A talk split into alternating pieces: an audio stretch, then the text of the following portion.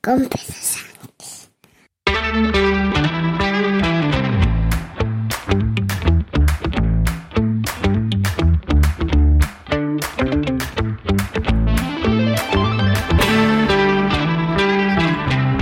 Buenos días, 19 de abril, miércoles 19 de abril de 2023, capítulo 965 de un podcast sobre mis cosas, que en el fondo son las tuyas. Y hoy quiero hablarte de política. Hoy sí, hoy sí voy a hablar de política. Em, antes de ayer mm, me pasé por la página web de Sumar, que es sumarfuturo.org, puede ser, o algo así.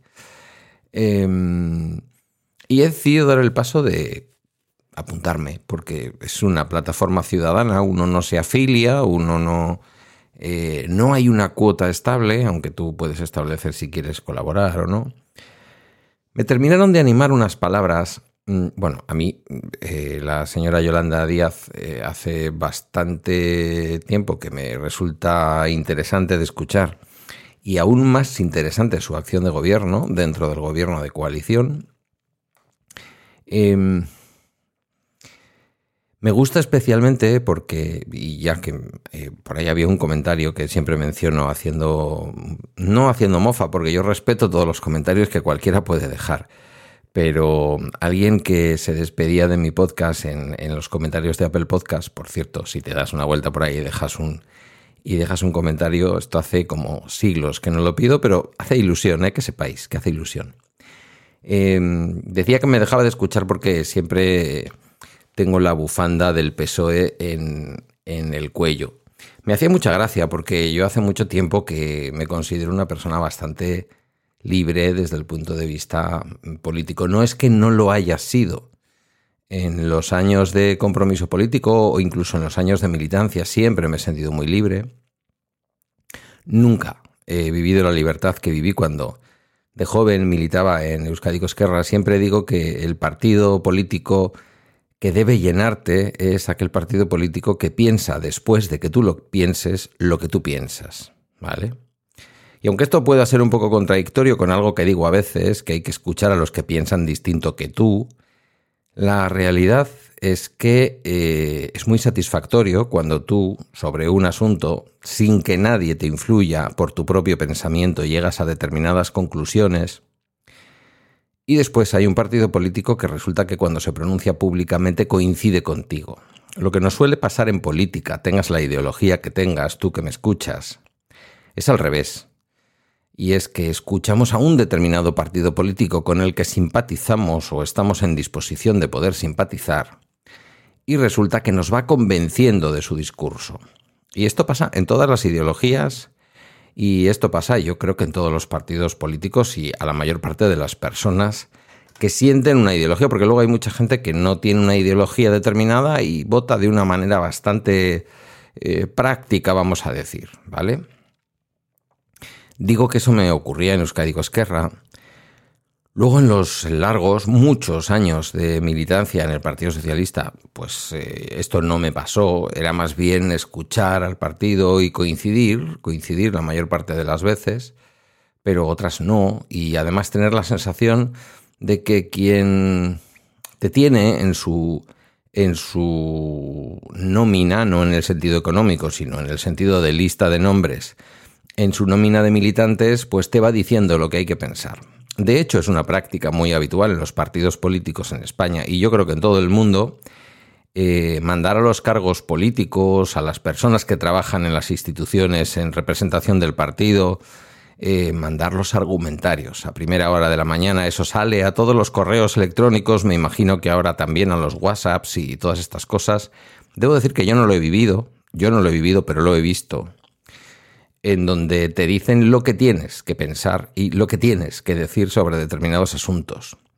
De tal manera que veréis que cuando un día salta una polémica o un asunto sobre el que opinar, todos los políticos de un partido en concreto vienen a decir básicamente las tres o cuatro ideas recurrentes y repetitivas. Pregunten a quien pregunten. Siempre hay en todos los partidos políticos algún verso suelto. Pero por lo general es así. Digo que en los últimos tiempos he ido a simpatizar bastante con lo que representa y la manera en que se produce en política la señora, eh, la señora, eh, lo diré, se me ha olvidado, fijaos hasta qué punto fijo yo los nombres de, los políticos y de las políticas, la señora Yolanda Díaz. Em, y me he decidido a incorporarme a lo que aparentemente es como si fuera una newsletter. De hecho, es que el proceso es muy parecido.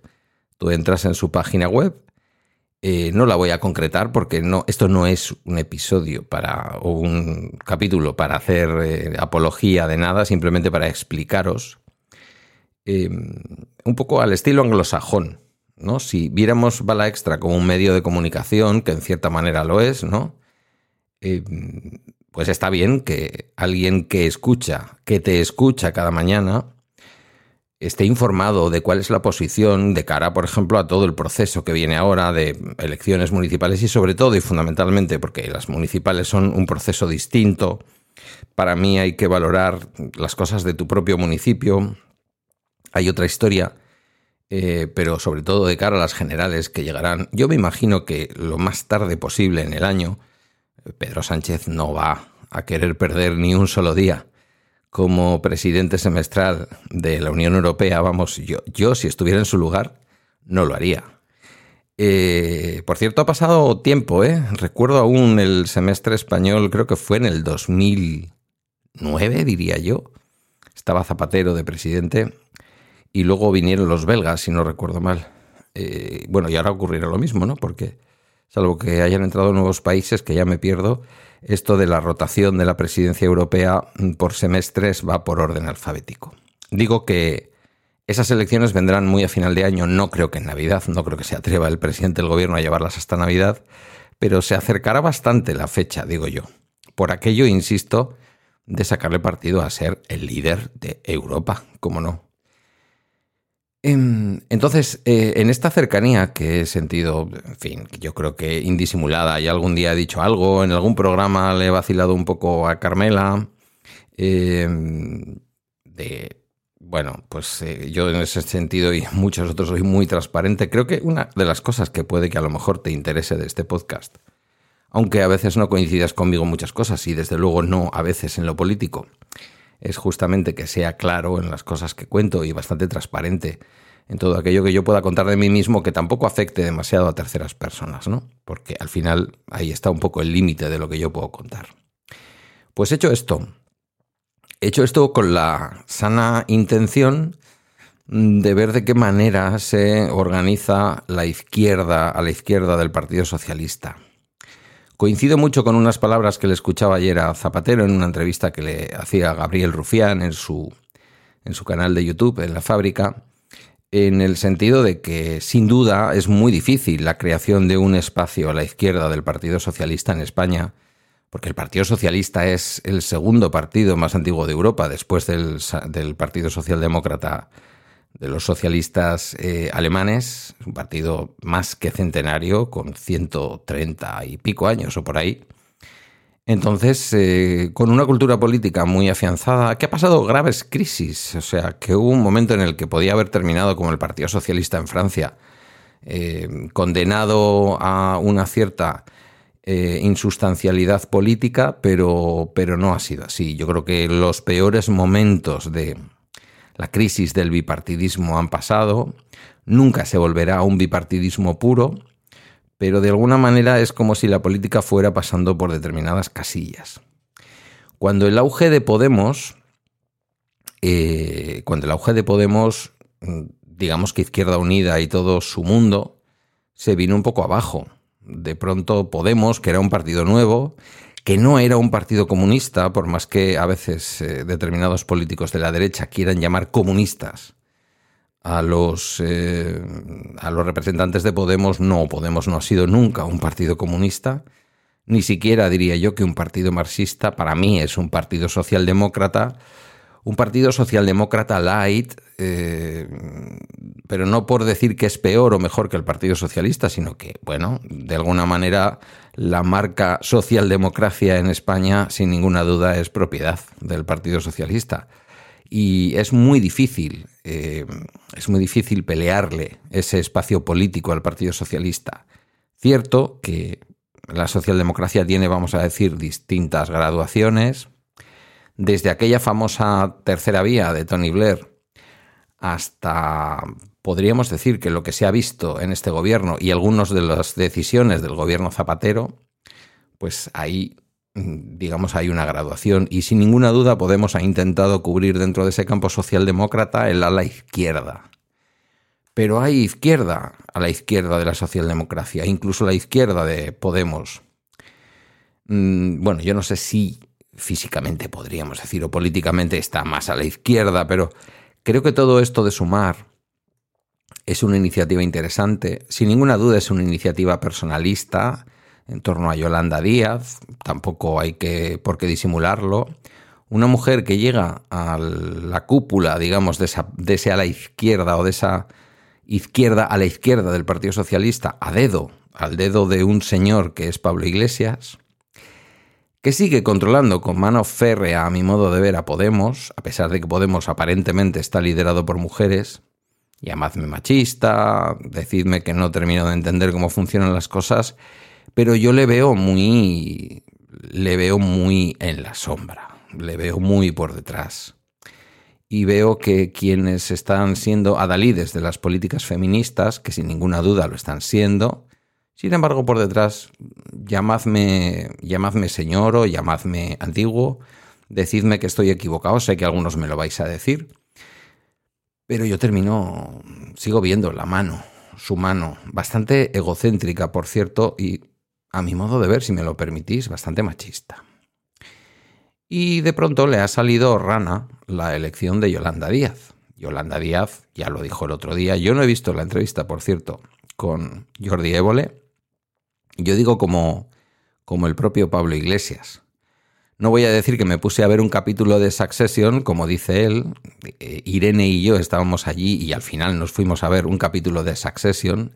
Es esta soberbia de Pablo Iglesias la que me lo convierte en un personaje completamente insoportable, cargado de razón muchas veces en muchas de las cosas que dice, pero dicha con una soberbia que yo no soporto ni en la izquierda, ni en la derecha, ni en el centro, ni arriba, ni abajo. No la soporto. Esa soberbia no la veo. He intentado muchas veces escuchar su podcast y entenderlo. Lo escucho, escucho cosas que me parecen razonables, que las explican y digo, sí, opino lo mismo, pero al final es como que todo desagua en la personalidad y en el centro colocan a Pablo Iglesias.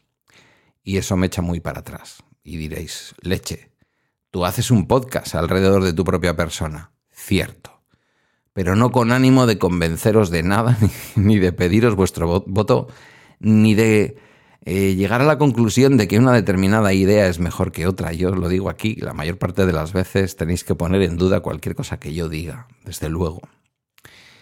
Bueno, más allá de eso y más allá de trasladaros lo que dónde me posiciono en, una lucha que está abierta, por cierto, y es que la izquierda no lo puede disimular, tiene un regusto especial por el enfrentamiento justo en el momento en el que no se tiene que enfrentar.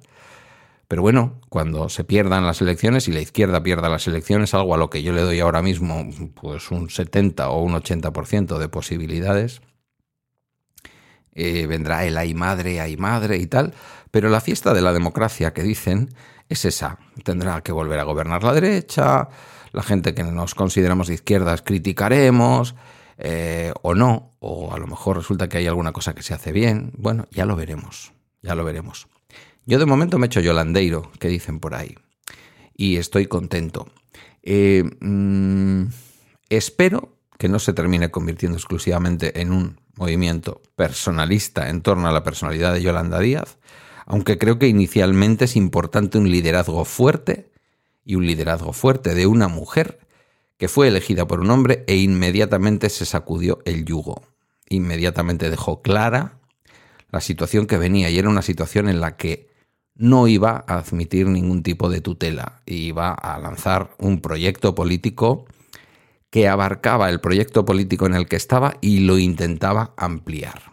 Yolanda Díaz, recordemos, es una mujer que abandonó Izquierda Unida, que nunca ha pertenecido a Podemos y que la única militancia que sostiene es la del Partido Comunista de España.